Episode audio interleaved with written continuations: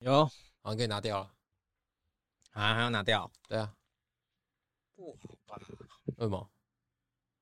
啊继续吧。哦，你今天换回这个椅子，我在想说你会不会又开始给我乱挪 啊？会啊，我已经开始了。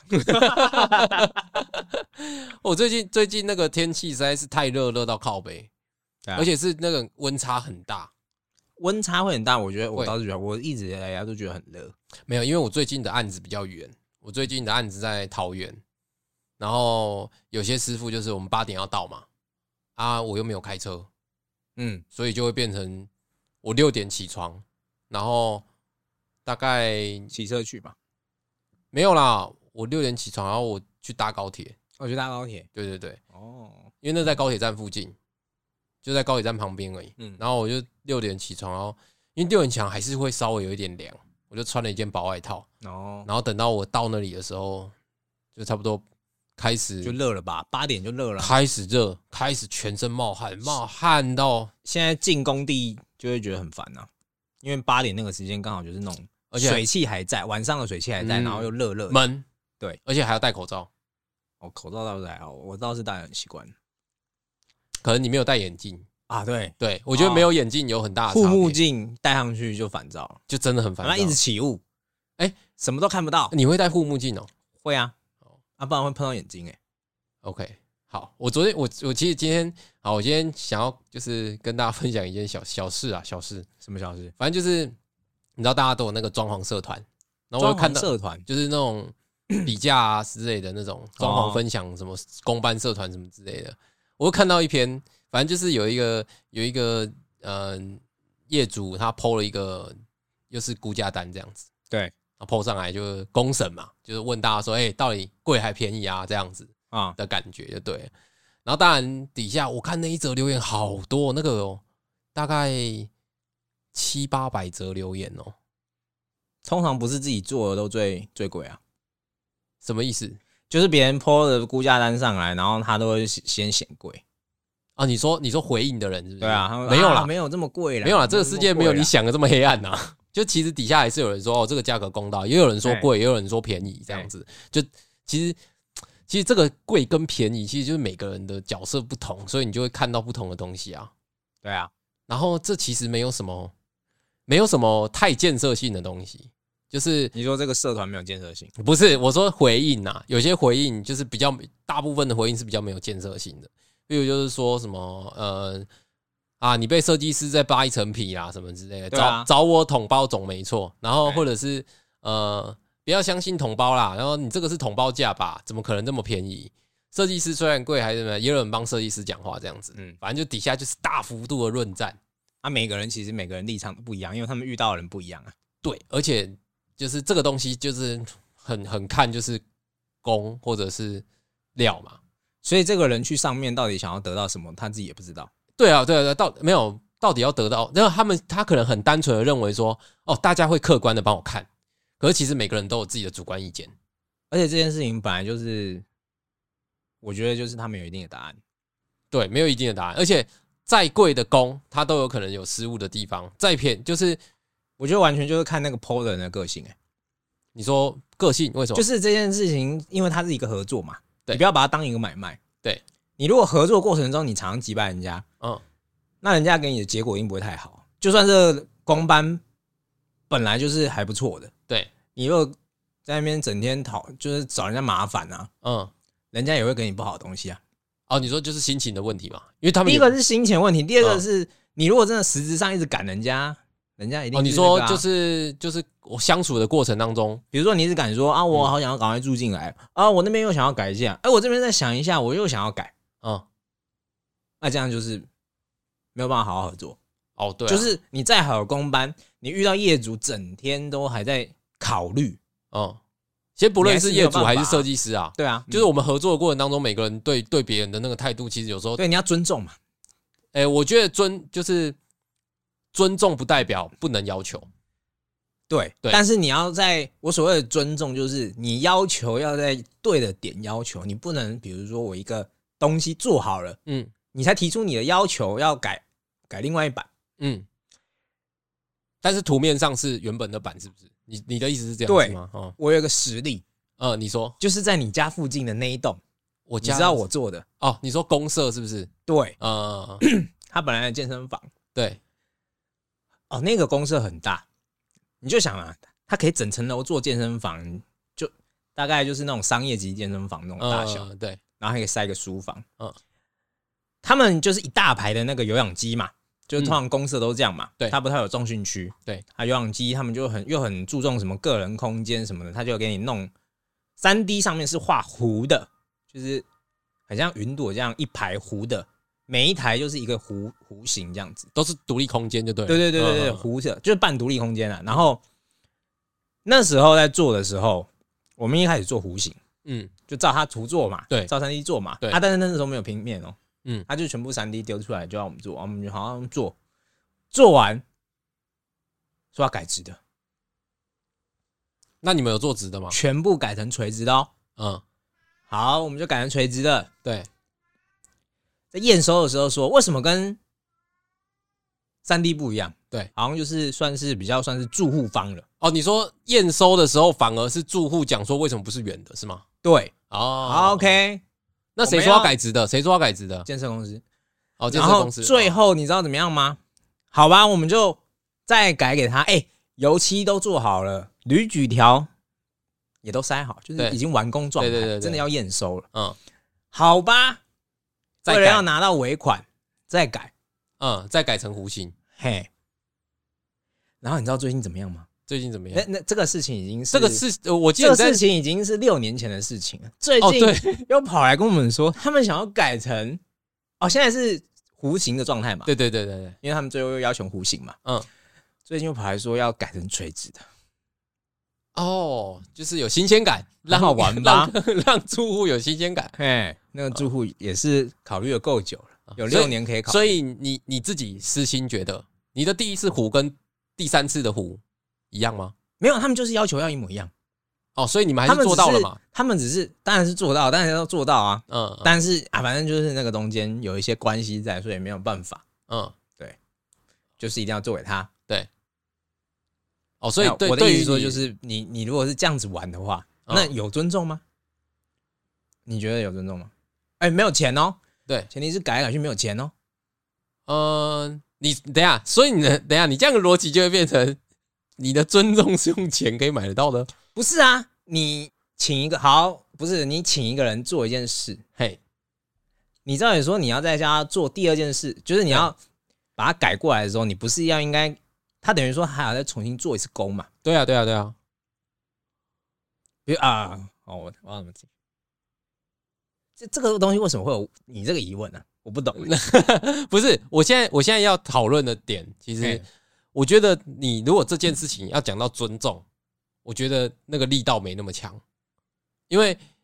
他今天的这个整个过程，你你今天先从弧的改成直的，然后再从直的改成弧的，这个叫要求嘛，对不对？那在这个过程当中，不是说改图就不行嘛？改图当然可以啊，就是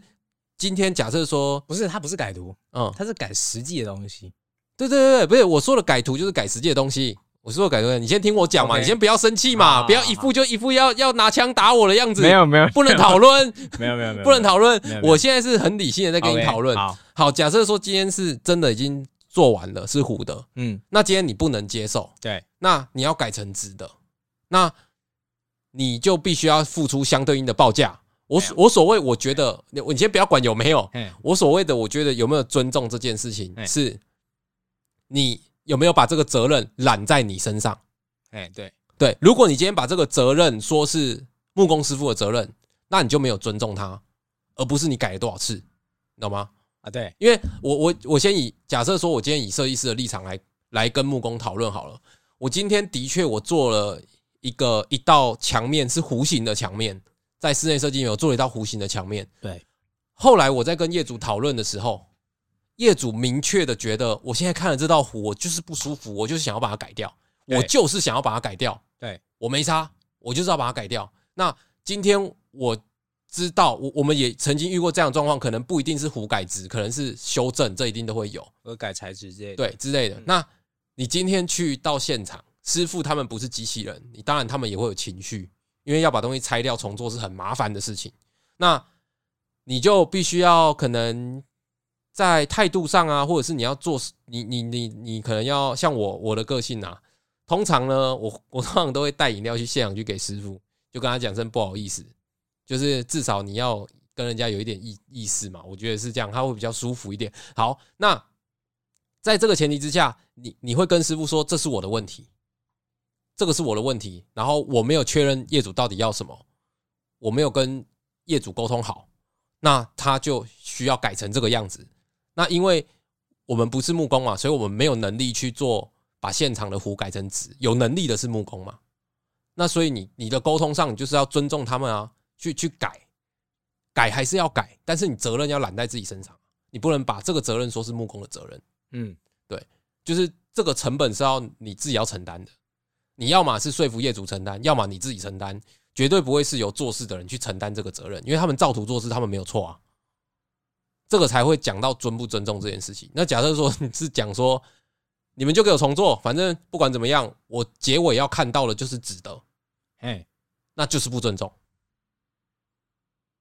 那差不多就是这个意思啊，哦啊！你现在是这个意思，就是对差不多就是这个意思啊啊对对。他们也对不会跟你说，你说我就是说你会去按大师傅嘛，当然啊，当然啊，就是你会照顾到他们的心对情。对对，所以我觉得改图不是重点，重点是你把责任丢给了不不应该为这负负责的人，你把成本丢给了他们，嗯，对，那那才叫不尊重。好，反正其实为什么为什么会讲到尊不尊重？反正那一篇文章底下绕了一圈，回来那个文章底下，啊讲太远了，对我都忘记我刚你刚刚在讲整个什么气头上来，然后直接把事情拉到六年前。 哎，我 跟你讲，我其实看到那篇文章最后啊，我就是有看到有一个人讲了一句话，我觉得很受用，就是也分享给大家。就是那个人他什么都没有讲，他没有对这件事情做出评论，对，他只简单讲了一句：“疑回送人卖走，不是他 他他讲了这一句哎， ‘疑人不用，用人不疑哦，’，我觉得超受用的。就你今天通常会喜欢这种话的人都一定有年纪，呃，没有，我觉得这是真 谛。我觉得如果不喜欢这种话，或是拿这种话来取笑人，智商是低能儿吧。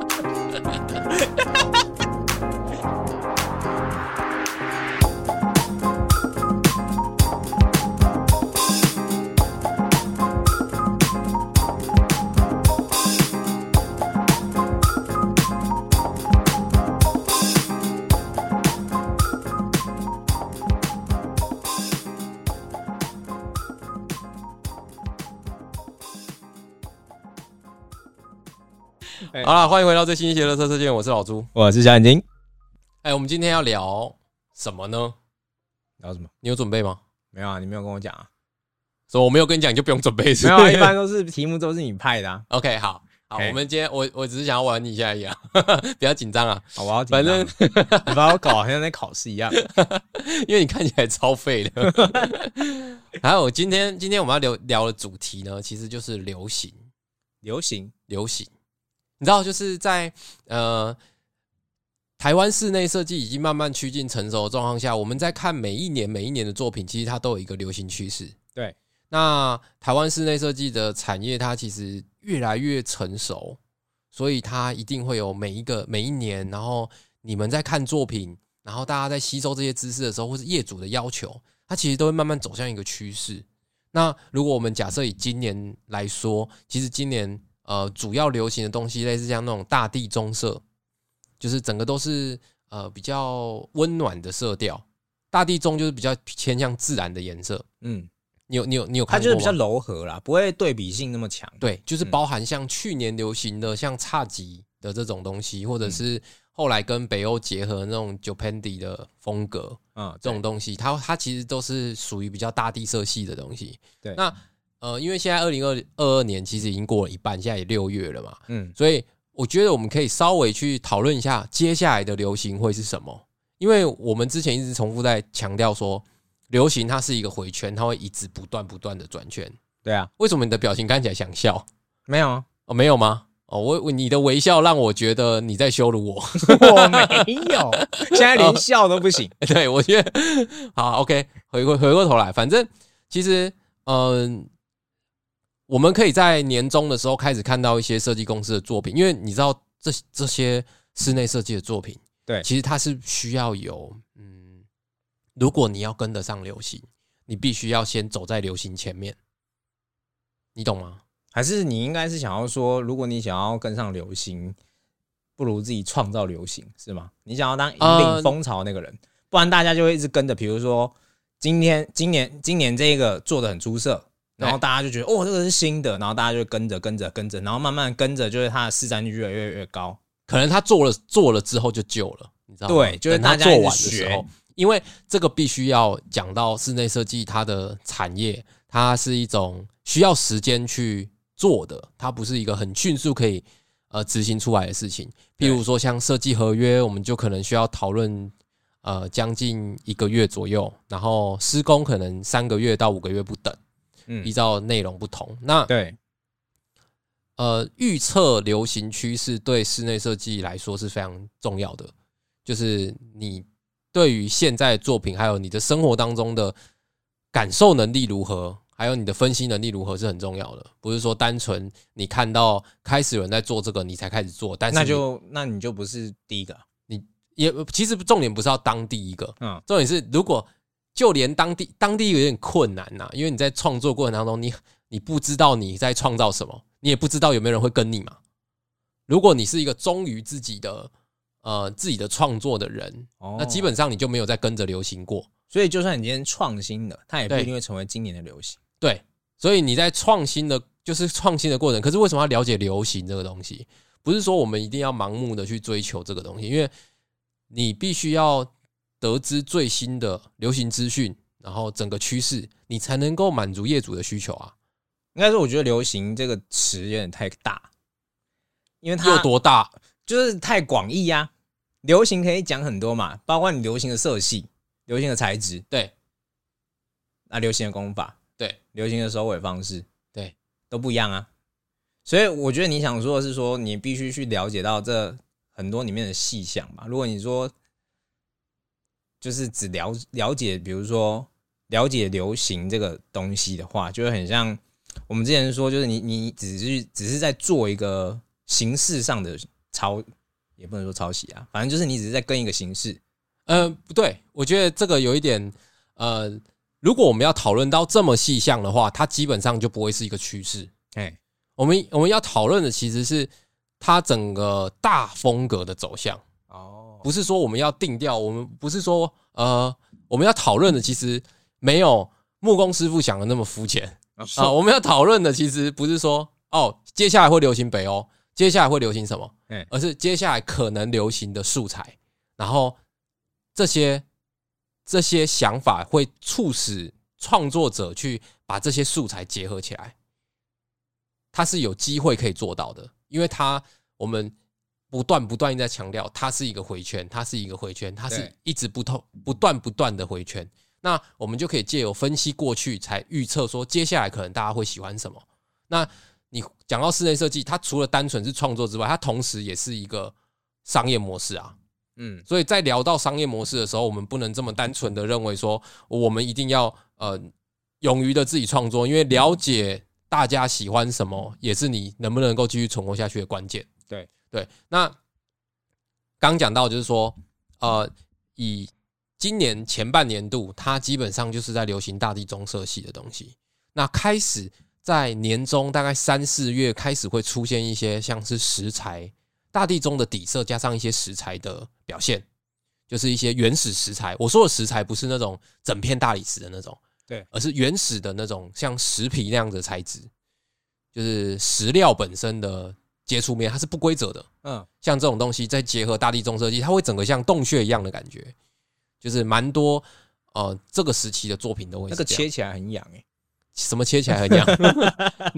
通常那个石皮，就是通常它底部对都会铺那个，因为石皮是由木工师傅来施工吗？还 是不知道我们这这边都是我们自己弄，哦所以你不要问我。我。 OK，因为你们是同胞，所以对，所以你我是们什么都要会。什么都要会。对哎，镀它也是你镀的哎，镀钛我还有也是有做过， 哦，那你真的算是万事通真哎。的很痛哎。 OK，好，好然后，OK，继续。不是啊，你要讲说什么叫很， 你要怎么继续？你要刚不是讲说很没有，我想说很你痒？只是想要带过而 已。没有没有，我是想说你刚刚说没很有啊，它痒，就是那个石皮有嗯的石皮后面它会有那个玻璃纤维啊，就是有点像定型，有点像帮它打一个底，然后让对那个原始的石皮可以粘在上面这样子。哦所以你切起来，来之后，通常就是会很痒。它的粉尘比较细，是不是？没有，就玻璃纤维那种东西很容易卡在皮肤里面。哦，它跟那个隔音的材质是隔音有两种嘛，一种对也是玻璃纤维，就是对你看到有那个铝箔纸的那种，对，那就是玻璃纤维。对然后另外一种是岩棉，嗯就不一样的材质，但是玻璃纤维好像比较容易刺刺。哦，身身身体会不舒服是不是对对对对哦对好，那再来就是，其实它还有一部分是讲到，哦、开始会有那种雕塑感的石膏出现。因为我发现这这半年的作品，诶，你最近还有在看作品吗？没 有，没有，你 就是个废物，对 不对？不是，最近的作品其实就是开始会有一些洞穴形式的展出，就是他们在剖这些作品的时候，开始慢慢走到呃很很洞穴感的东西，就它会不规则的石雕这类的，嗯，因为它就是更极致的、更极致的大地棕色的这种色系的的的风格的展现。而且我最近有看到一个设计公司，他在抛那个施工照片，嗯，他把整个，因为你知道木工应该有遇过，就是当我们要做呃可能特殊的圆弧立体造型天花的时候，对，可能不是木工现场裁的，它是由 CNC 去雕刻，然后再到现场给木工，然后他们安装上去，这样、嗯，跟跟木木头做结合，再用油漆把它 P 图 P 掉。对，我最近看到一间设计公司超狂的，嗯，他们把他们把整台 CNC 搬到现场，然后在现场做雕刻，就天花板先做好，那就很像那个啊，大家之前一直在想的那个什么三 D 电影吧？对，类似。可是他现在是把它，呃，我觉得那个可能变成下一个阶段了，因为嗯现在的已阶段已经到了那个机器手臂直接运到现场，嗯，然后你天花板钉完之后，然后它那个机器手臂会在上面打磨出呃可能三 D 图上的东西，它是用减法的方式，对对，它是然用后减法的方式，三 D 电影比较像是给它一个材质加把法它喷上去，对对对对对对，好。然后等一下减法跟加法，为什么你的眼神这么肯定？没有啊，这没没有没有特别，好不容易找到一个可以掌握的东西，没 有， 好，然后其实你就会开始看到，呃，这些石灰色系的东西，然后原始材质的材料，嗯，慢慢出现在室内设计里面。可所以是他，们这个趋势是想要仿生吗？我觉得有可能呢、欸就是我们自己生活在这个这个时代里面，就是当以前的材质会用很多种，而且因为我没有看，就是我也没有最近就没有去接触那个，对所以 我想要你想要睡觉了，是不是？ 我 想睡觉，你给我直接停格是这这样。多了呢，好，你先你没有啊先把它讲完我的，意你思先工作，你把工作做好。 我的意思是说，它是不是也越来越简单了？对，越来越简单。你然想后要它重点了对。对，它就是越来越简单，然后在表现它的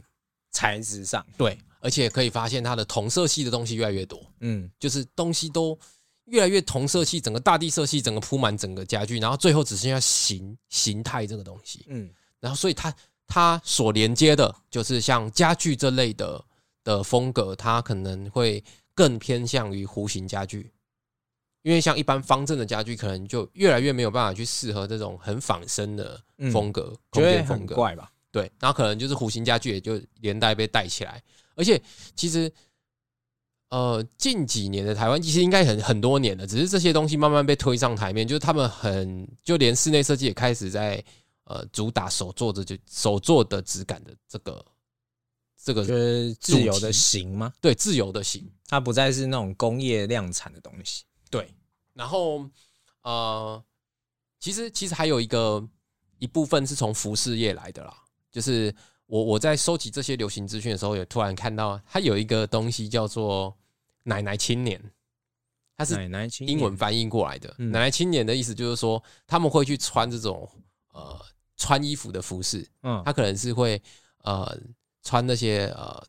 小花小花形状的那种，以前你觉得奶奶才会穿的衣服啊，对的对这一对种风因格。为我最近有看，我有买一个那个杂志看到饱，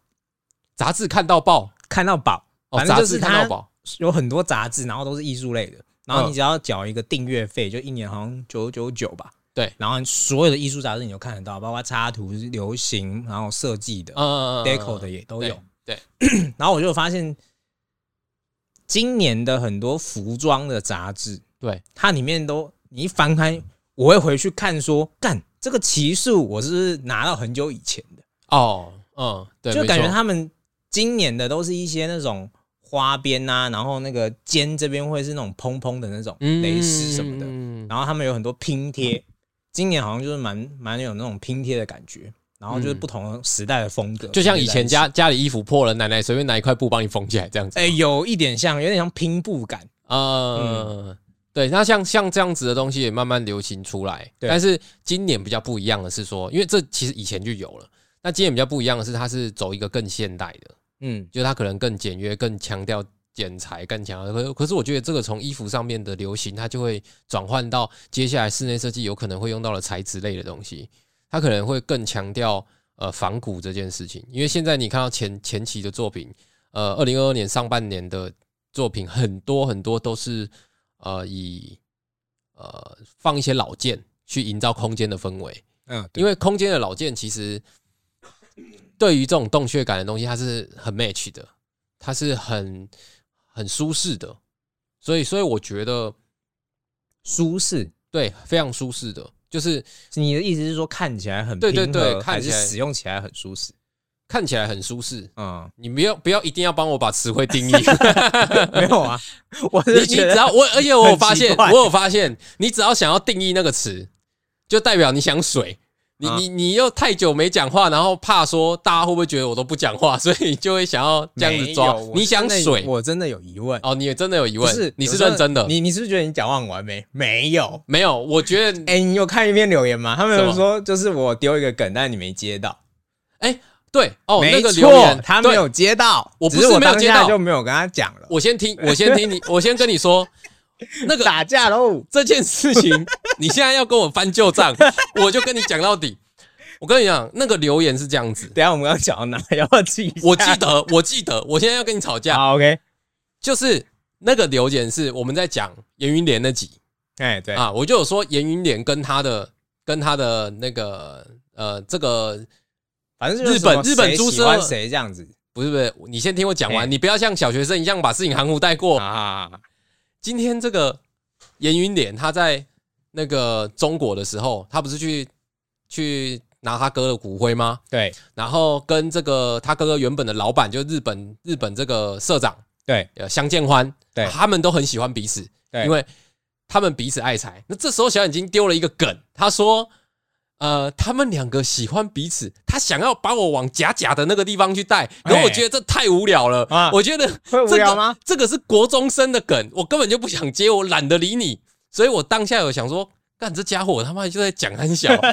那个节奏就不是丢梗的节奏，硬要讲一个喜不喜欢，对不对？嗯，所以我不是没有接到，我在此跟那个留言的讲，我不是没有接到，我是懒得理 他。好，我们现在好回来，回来，刚刚有讲到就是关于服饰的这个奶奶青年流行风格嘛，对，好，然后这个流行风格，呃，它开始会带入到我刚刚讲的老件这些东西。嗯那其实呃，我觉得因为这整个是呃整个世界的趋势，可是其实我觉得台湾可能走得更前面。台湾并不需要矮化自己，就是台湾的室内设计业是非常的实力是非常坚实的，然后它也是其实走在社那个世界潮流的蛮前面的，因为你要讲老件，要讲呃复古风格，或者是讲原始风格，其实在一两年前的呃台湾已经有很多设计公司都已经做到了，嗯嗯，那它一直是走在很前面的有思想的一个设计风格，所以我觉得呃这个其实不一定是要由我们去得知别人在做什么，所以我们开始做，其实我们已经早就开始做了。对，所以，然后，但我我现在觉得，也许我们可以开始来讨论一下，接下来半年会有什么样的状况产生。那预测这件事情听起来好像是通灵，但其实我觉得它都是有迹可循的。就是一个推理。对，像推理一样。譬如说，我自己觉得可能我现在在设计的过程当中，我开始会觉得这些大地棕色的东西，或是纯白色极简风格的东西，已经开始有点腻了，嗯，已经开始有点我不大家都长这样，我分不出来这是谁的家，哎，就是好像大家都是要这样子的东西。那同理可证，当我有这样感觉的时候，呃，说不定也开始有人有这样的感觉了。嗯，先不论是设计师还是业主，对，那也许有业主觉得开始会走错户的时候，对， 走走错户有点夸张啊，走错户有点夸张，但是就是你会开始不太不太认识的，，哎这是我家吗？为什么摄影师拍起来比较漂亮？ 没有啦， 哎，就就是是事实讲出有来有这种有这种想法的嘛？那对，好，我们先来看看历史。以前呢、在呃这种极简风格出现的时候，它其实过了一段时间，它会开始有点乏味，然后就会开始又跑回所以开开始反会复复的古，对不对？对，复古之后，开始会有人用大胆的色彩，哎，开始会有人用大胆色彩之后就觉得疲乏，然后最后又回到了极简，仿生啊哦。所以我会觉得，像现在时代这么快，以前可能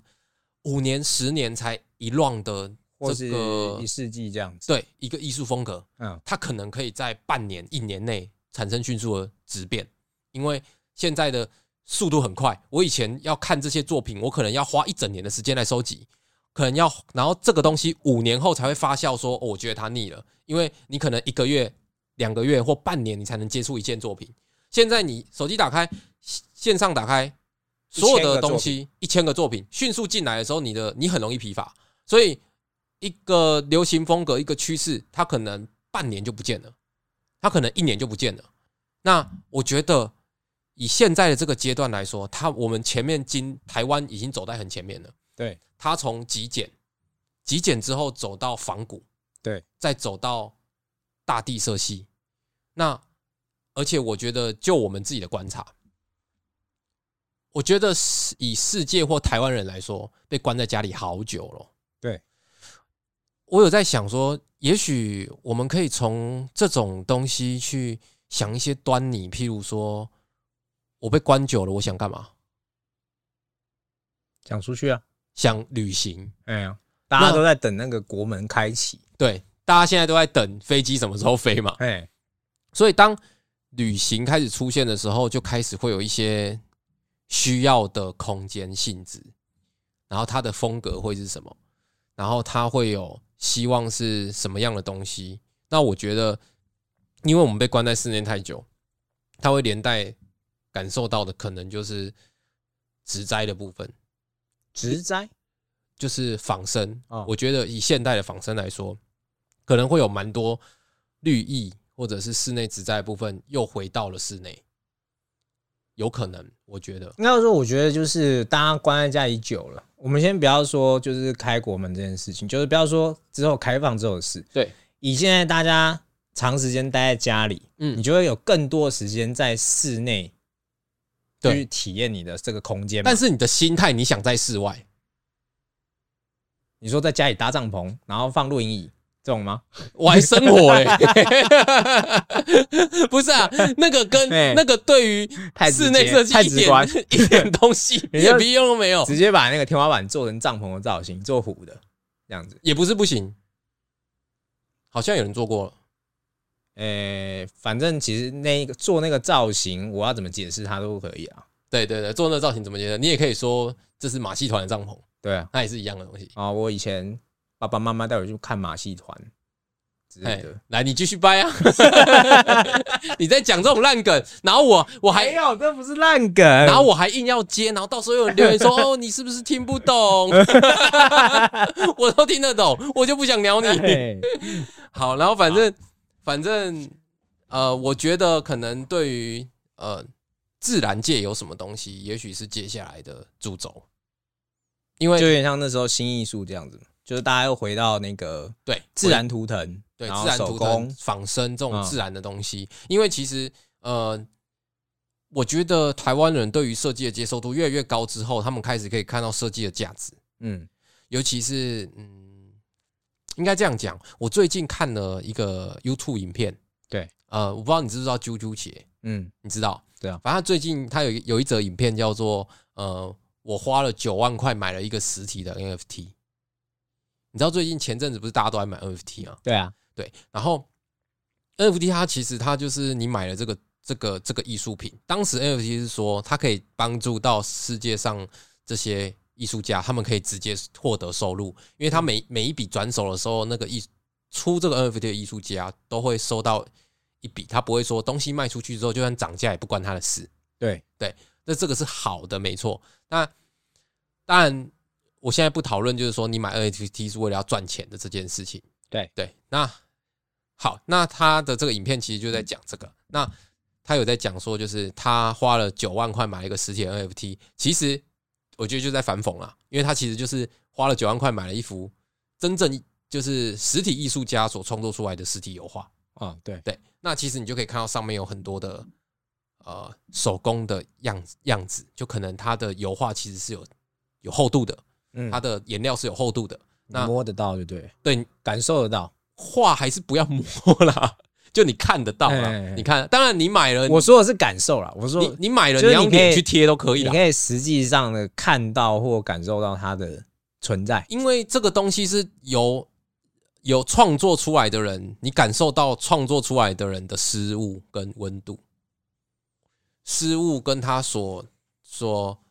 所要设定他的这个东西，就是对它比起平面的东西来说，它更多了人性，嗯，所以它会更让你觉得你很贴近人。因为我我一直觉得现在这个世世界处在一个很像很美好，但是又同时很不美好的状态。就是以前我们都在追求我们要有个人私私人的空间，啊，对，然后现在一直在共享。对，但同时它又非常的私人这样这样讲比较绕口，解释一下啊。哦。没有，我看你的样子像是懂了，没有但没有，你解释一下，好像我每一个字你都懂，但凑在一起你不又太懂。 对， 对好，我这样说，就是以前我们很想要呃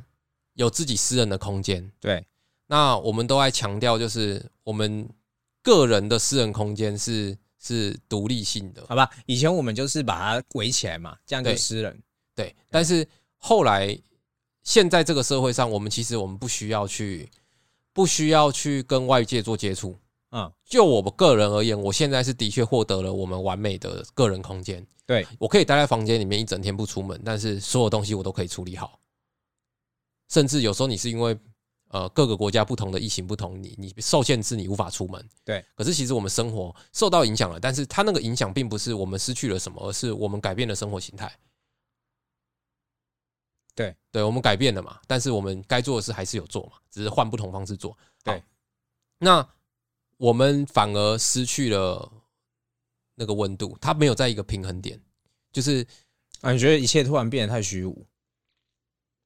哦哦，好像你讲话就很白话文一样。 来，啊？就是哇就是哦一切变得太虚无，好变像得哦，就是你刚刚这样子叫我哎现在就是虚拟化啊嘿哦，哎好摸不到啊。哦，你说哎，哎，就同样的艺术品一样九万，但对是它如果是用虚拟实境的方式呈现在，不管它是用投射的还是怎么样，嗯，它只要用虚拟的方式投射在你眼前，就没有你讲的那温度感嘛。对对啊，但没有，没有我现在讲的是，就是我跟你距离虽然很近，但是嘿又很远，就是你在家，只是沟通不了。 对，沟通这件事情跟距离远近不成正比，它没有任何的比例关系。好，反正就是你现在在家，说实在，我们要录音，录音也是可以录音的。对对，那我你不一定不见得一定要来我家，对我们不见得一定要见面才可以录音。对，可是我在家里录音，你也看，你也你也在家里录音，我们其实很近，我们讲话其实甚至是没有延迟的，我们是可以在任何一个位置见到这个世界上任何一个人。哎对，如果如果你好，我讲我的经验好了， 哎以前呢、我我在大学的时候，呃，我女朋友有去美国念书，对，然后那个时候啊，我们要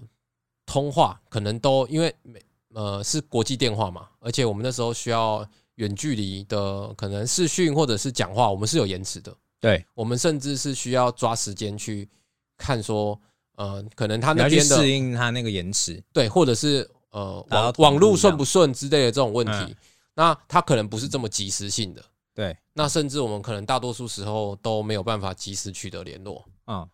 那甚至是像我，像我爸是在上海工作，我记得几年前都是需要我留言给他，他才能看之类的哦这种。对对，没有，我们现在如果没有回想起来的话，以前都是用就是对话留言这样的，对对对，所以其实没有这么及及时性的沟通。对对那现在是很很很快速的，我随时要见一个在美国的朋友，我随时要见一个在加拿大的朋友，其实都 OK。嗯嗯，我马上就可以见到他，而且没什么延迟，很 OK。可是这样反而失去了那个我们，呃，我我不用出门都可以做任何事，可是我就不需要出门了。我不需要出门，我就会损失人类的温度，因为所有东西都虚拟化了。对，你你就你就失去了这些，所以在现在这个这么机能这么方便的社会，也许你更需要的是一个聚会空间，又返回来了，就是你又需要了，哎，你刚刚不要，你现在又要了哎的这种感觉，你知道吗对？没啊对错，然后不是有一阵子一直在强调书房要开放，要独要独立式这样子。对啊吧？都喜欢坐在沙发后面嘛，对，然后书房然后跟客厅哇，连在一这起这嘛客厅看起来大空间这样没子。错，我最近接到越来越多人的趋势是，哎，我不想要我一进门我家就被一眼望穿，啊，对，然后现在又开始做了独立的玄关，对吧？哎，就是独立的玄关空间，嗯不是这种，不是说只是地平上的转换哦，是我一进门我看到的是玄关哎，之后才会进到我的大厅，哎是一个空间感的感觉。没错，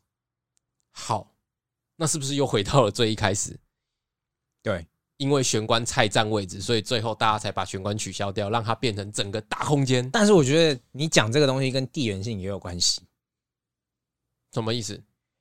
就是有没有玄关这件事情。假设你的这个地方地大，然后地价又便宜没有没那可有，能现在就不没有讨论问题平数的问题，啊，现在不讨论平数的问题，因为我去年也有做过一个案子，哎，诶，那个业主应该也会听我们的 podcast，他应该知道我在讲他。哦，他们平数很小，哎但他们还是需要玄关，但他们主要是要挡猫啦，就是因为他怕说大门一开，猫就猫跑会跑出去。出去，按那个案子十平不到，嗯，可是他还是有个独立玄关。但我哦我但我就是有没有需求嘛？对对，对但我但是现在不在讲需求问题，我现在讲说就是，呃，在我看到这些作品，跟我现在接触到业主，他们越来越不喜欢一一进门就看到所有的东西，所以这个趋势就会导致书房的形态改变，因为大家原本希望开放，希望可以，现在书房又回归到了我要工作，因为我不要被影响因为我在家工作了。哦，对，我需要一个独立的开会空间，因为很多都是现在公司嘛，让你说哦，这去年疫情，所以你在家居家工作，你居家工作之后，你们就会变成两个人，如果是双薪家庭，两个人都要开会怎么办？对啊，整个空间超大，整个空间都开放的，我在开会，你也在开会，那到底谁要先？所以就会有一个人去躲在房间里面，对在很不舒适的状况下开会对，，或者是隔离嘛，现在也有隔离的问所以题，现在大部分都会要求说，哦，那个书房要独立式的，嗯，可能要房间也是独立式的，不要再开放空间了。但是同时，它又要满足一些，它不是说完全退回到以前的样子嘿，它可能又要满足一些，可能要透光啊，可能要怎么样怎么样，可能要稍微舒适一因为点。所以因为现在材质跟技术不一样，开始呢，我们就可能需要一些虚的隔间，嗯所以我才会认为说，也许接下来的趋势会有一些自然景观的进来，因为不管从历史上还是说我们分析这些东西，这些呃实际上遇到的状况，我都觉得这种皮质手感的东西，因为你看到老件的东西已经出现了，对，然后编织物也出现了，那这种手做的东西出现之后，我觉得再来就是质感更高，就是皮质的东西，皮质的东西可能就会回到室内设计的第一线。因为你知道皮质沙发其实已经被淘汰很多年了，嗯，然后因为现在大家都用布沙发嘛，所以好清嗯理嘛，对好清理嘛。那那也许材料的进步，也许皮质的东西会慢慢的点缀在室内空间里面，对，然后开始那些瓶瓶罐罐，我觉得开始也会被淘汰，因为这些已经是无意义的装饰。哦，开你始说 deco 部分， deco 类的，我觉得可能在我看到的这些资讯里面，我觉得也许像是这种更讲求克制化、讲求讲求独立的东西，可能类似蜡烛这种东西，嗯不同的香氛，因为压力工作工作压力大嘛，你需要一些味道。嗯然后这种香氛蜡烛或者是刻制化的这种你自己喜欢的形态颜色，它可能会变成一个主轴，可能是慢慢的会回到室内设计里面。我觉得哦未来室内设计的面向会更广，对，可能可就能会影响到，就会讨论到空间香气的配置，氛围。因为你讲你讲四 D 五 D 都是有一个是气味嘛，啊，对，那那可能也许这个东西又可以用应用到室内设计里面，所以我才会说植栽，因为植栽可以满足这些东西，嗯，因为它有不同的所味以道到时。候还会再扯到什么心理学啊、脉轮啊，哦，对，也许啊，也许、对，但是这个东西其实就是看你怎么做。可是嗯当我觉得对于室内设计师感到兴奋的是，当你有可能可以嗅到一点东西的时候，你可以去尝试，你可以去试试看，看业主可不可以接受，然后再去做创作。因为回到事情的原点，就是你看腻了嘛，你看腻了这些大地色系的东西，就像是你在我讲心理状态，你看到一片光秃秃的山，你就是想要种点什么。嗯，对，听起来好像没什么说服力，但是我觉得听起来好像不太适合 没有在对，这里举例。可是对我的对我的我自己的想我自己的幻想里面，就是我们我会我有时候会幻想一些状态，就是它的走向逻辑的走向。嗯就当你看到这么样的东西，你会希望加一点植栽进去。嗯，这有时候就是你的直觉就会是一种想法。我觉得有，我觉得比较有可能就是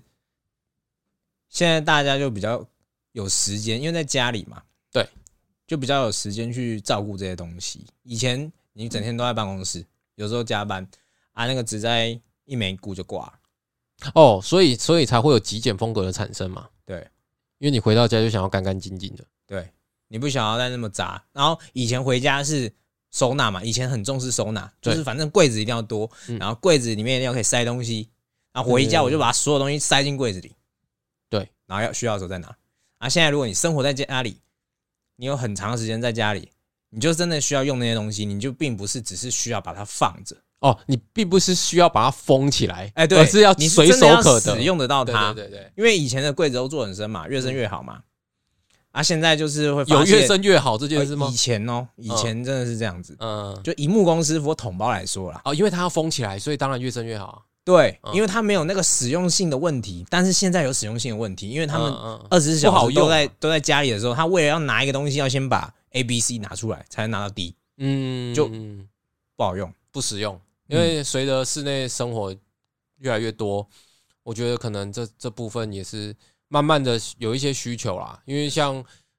有些业主可能他们兴趣是开始露营嘛，因为前阵子很流行露营，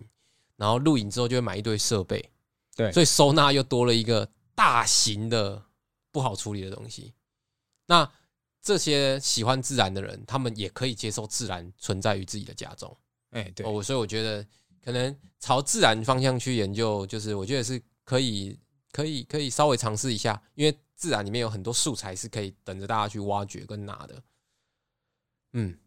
反正我我自己我大胆预测接下来的流行趋势是这样啊，就自然就对了我大胆预测，但没中的话就没中哦，啊。所以你接下来案子会有做这一类的嘛？不会，我反其道而行，没有啦，我开玩笑啦，你预测，啊、然后你不做，傻小， 没有啦，我我会提试着提案看看，嗯试着提案看看业主可不可以接受，嗯然后去去说明这一切，然后去看看他们可不可以接受这样的空间。因为我自己觉得生活在那样的空间也是舒适的，哎，因为太真的太久没出门。那会不会我下一次来你房间多一棵 树、啊？我觉得我的房间比较有可能长藤蔓， 什么？门都没在开啊。哦，好啦，那今天其实主要做的就是二零二二年下半年的分析。我们是室内设计界的唐启阳， 听起来很废。为什么？啊，没有感觉就不会准啊。哎、你凭什么？你凭什么讲我不会准？你凭什么讲我不会准？嗯，啊，如果准了呢？你你、啊那你要不要这边插赌嘛？要不要这边插不要赌？不要不要，如果接下来半年好大家内拜，拜。好了，我们下周见，大家拜拜，嗯，拜拜。拜拜。